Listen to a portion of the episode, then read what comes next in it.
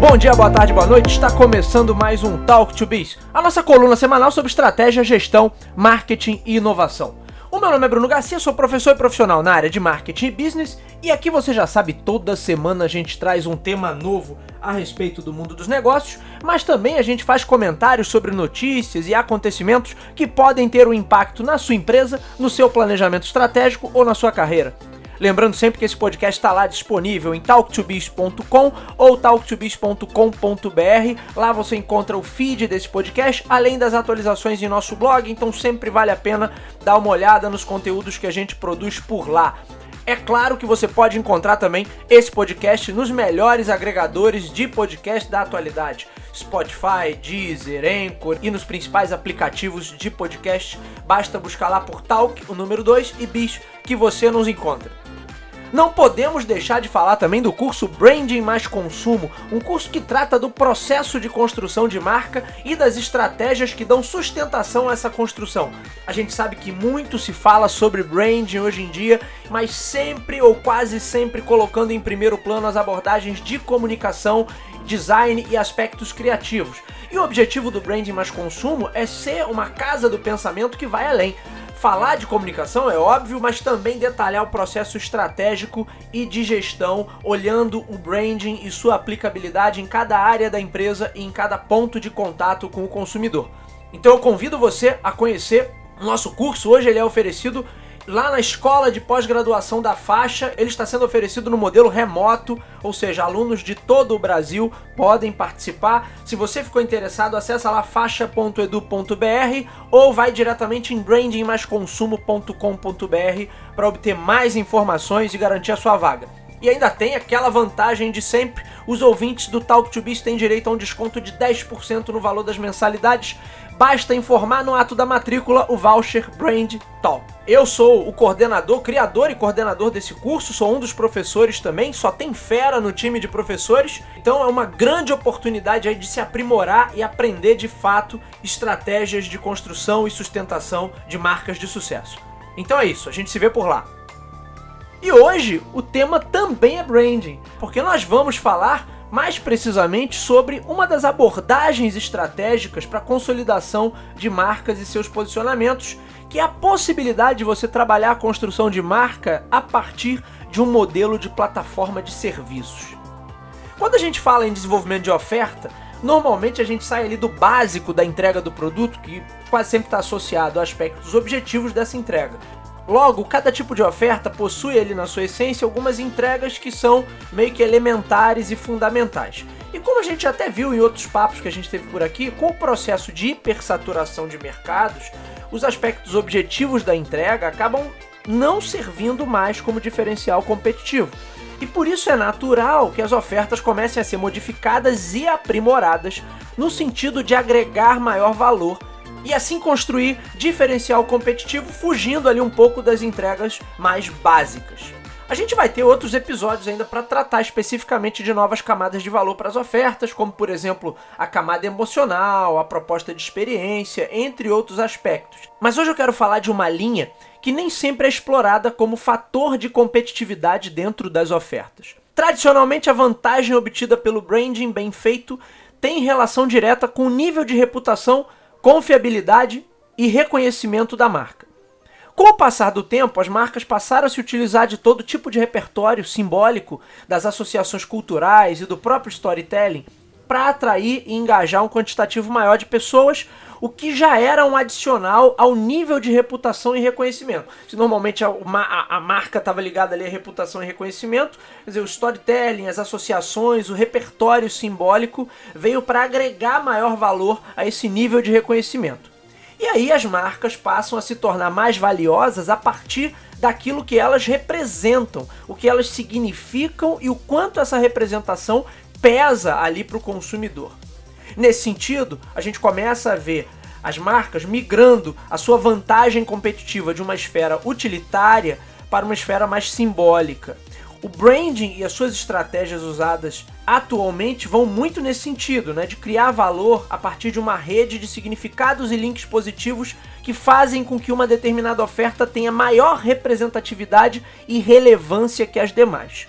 E aí, com isso, o diferencial com base nas vantagens objetivas e utilitárias da oferta começa a ficar para trás, não sendo mais o destaque e sendo parte ali do básico de qualquer oferta, enquanto o branding por si só deslocou todas as suas energias mais para os aspectos narrativos e emocionais, o que a gente chama dentro do marketing de ESP, vem da sigla em inglês Emotional Selling Proposition, que seria a proposta de venda emocional ou uma proposta de valor emocional, como é mais usada por aqui.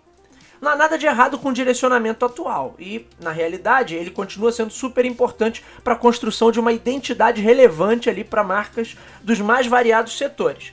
Porém, a gente não pode deixar de considerar que existem outras alternativas que acabam sendo deixadas em segundo plano, entre elas especificamente a de transformar a marca em uma plataforma efetiva de serviços. É claro que a gente tem que tomar cuidado com a ideia de marca como prestadora de serviço, porque isso pode levar a uma conotação equivocada. É muito comum, por exemplo, que o conceito de prestação possa estar associado à ideia de um serviço de utilidade pública, por exemplo. E aí toda a conversa pode ser direcionada para, por exemplo, que tipo de serviços podemos oferecer à comunidade, como podemos dar uma contrapartida social em relação às nossas atividades e etc, etc. Eu não quero dizer que a prestação de serviços de natureza social não seja importante, pois ela é importante e muito. Mas quando eu falo da estratégia de branding com foco em uma plataforma de serviço, eu estou indo muito além da contrapartida social e sim falando da servicificação mesmo da oferta. No caso da gente estar diante de uma oferta a nível de produto, ou então a gente pode estar falando da ampliação de um ecossistema de benefícios e da criação de uma robusta plataforma quando a gente já está falando de uma oferta que se configura como um serviço.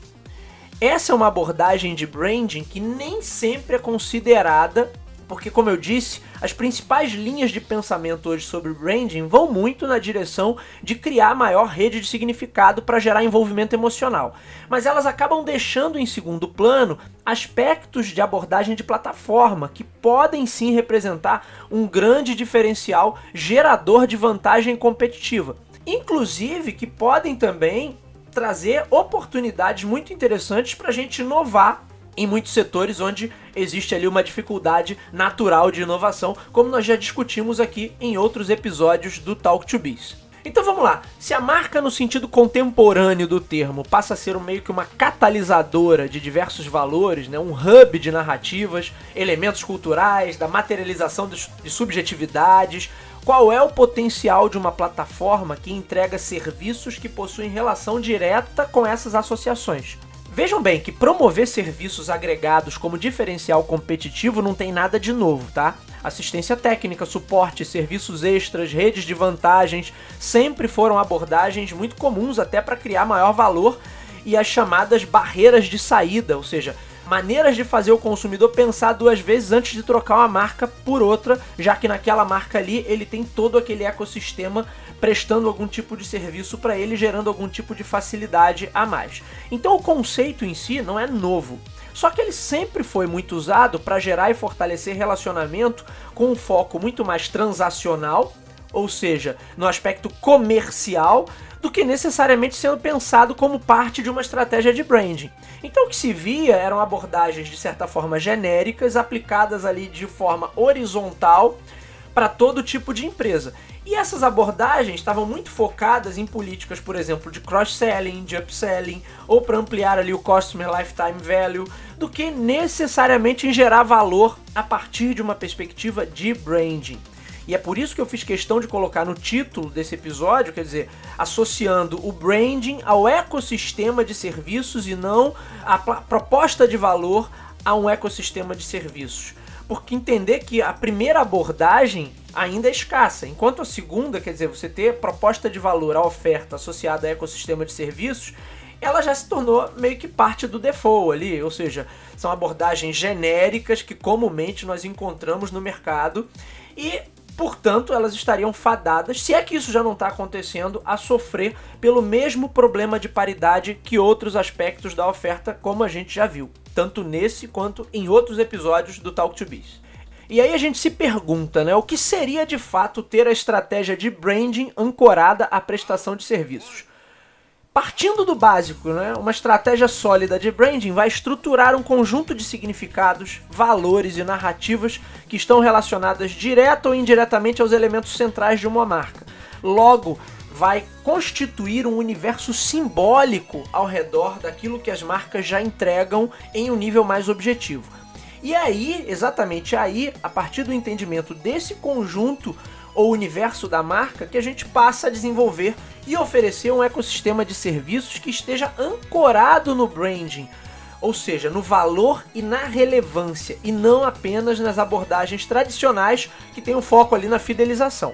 Hoje, a abordagem de plataforma ela é muito presente no noticiário de negócios, principalmente por conta das empresas de tecnologia. Mas a lógica de uma plataforma robusta, que agrega mais valor para os seus consumidores barra usuários não está restrito só a empresas de tecnologia. Nós certamente podemos pensar a área de serviços como um componente extremamente notável para gerar experiência para os clientes, por exemplo, consolidar conceitos, valores, narrativas e ainda como uma oportunidade formidável de gerar maior engajamento e participação e com isso até captar insights que venham a contribuir ainda mais para a sustentabilidade do negócio. Por isso, não se trata de buscar apenas cross-selling, upselling e elementos ali que configurem uma abordagem mais a nível de fidelização. Também não se trata de investir na chamada rede de segurança invisível, que é aquele famoso ecossistema de serviços que garantem ali a segurança, que dão suporte à oferta, maior garantia, nível de assistência e por aí vai. O objetivo aqui seria criar não uma rede de segurança, mas para além dela, quer dizer, a rede de segurança também é importante, a gente está pensando na criação de uma rede de significado que vai gerar valor ao mesmo tempo que reforça todos os aspectos emocionais e subjetivos da marca. Essa é uma abordagem, vejam bem, poderosa mas que ainda é pouco utilizada, justamente porque ela acaba ofuscada por uma visão tradicional sobre prestação de serviços ou pelos chamados serviços extras que fornecem aí a famosa rede de segurança para o consumidor.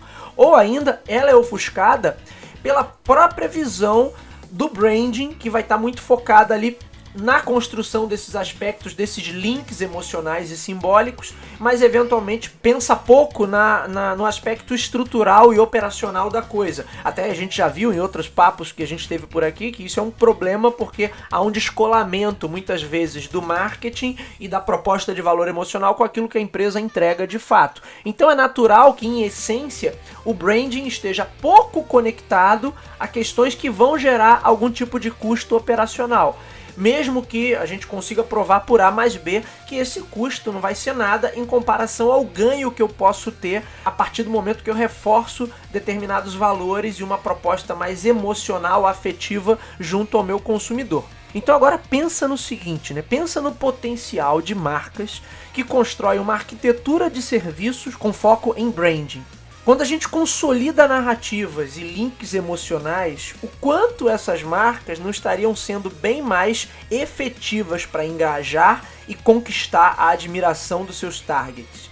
E mais, o quanto isso não potencializaria melhores resultados a nível de cross e upselling, por exemplo.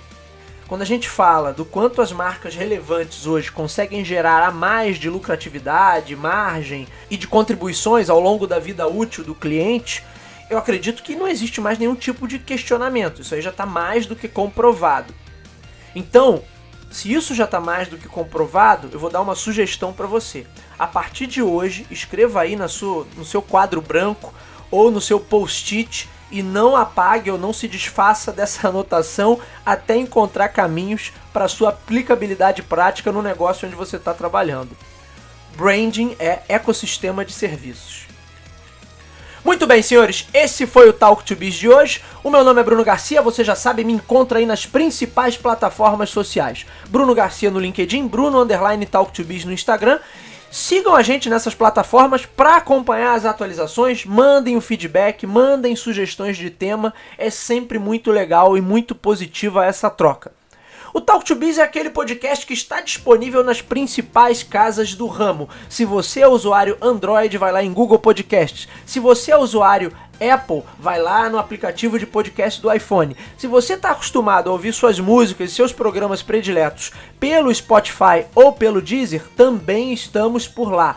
Basta buscar por Talk to Biz. Ou você pode ainda ir diretamente no Anchor anchor.fm barra que você nos encontra e é claro nos nossos endereços eletrônicos talktobiz.com ou talktobiz.com.br. Sempre importante ressaltar, você que nos acompanha e curte o nosso conteúdo, gosta do nosso trabalho, compartilha, indica para seus amigos. Vamos fortalecer essa corrente do bem, fazendo com que o Talk to Biz chegue a um número cada vez maior de pessoas e compartilhando bom conhecimento, conhecimento de alto nível sobre gestão, marketing, negócios, estratégia e inovação para um número cada vez maior de pessoas. É isso, meus amigos. Hoje eu vou ficando por aqui. Nos vemos na semana que vem. Um abraço a todos.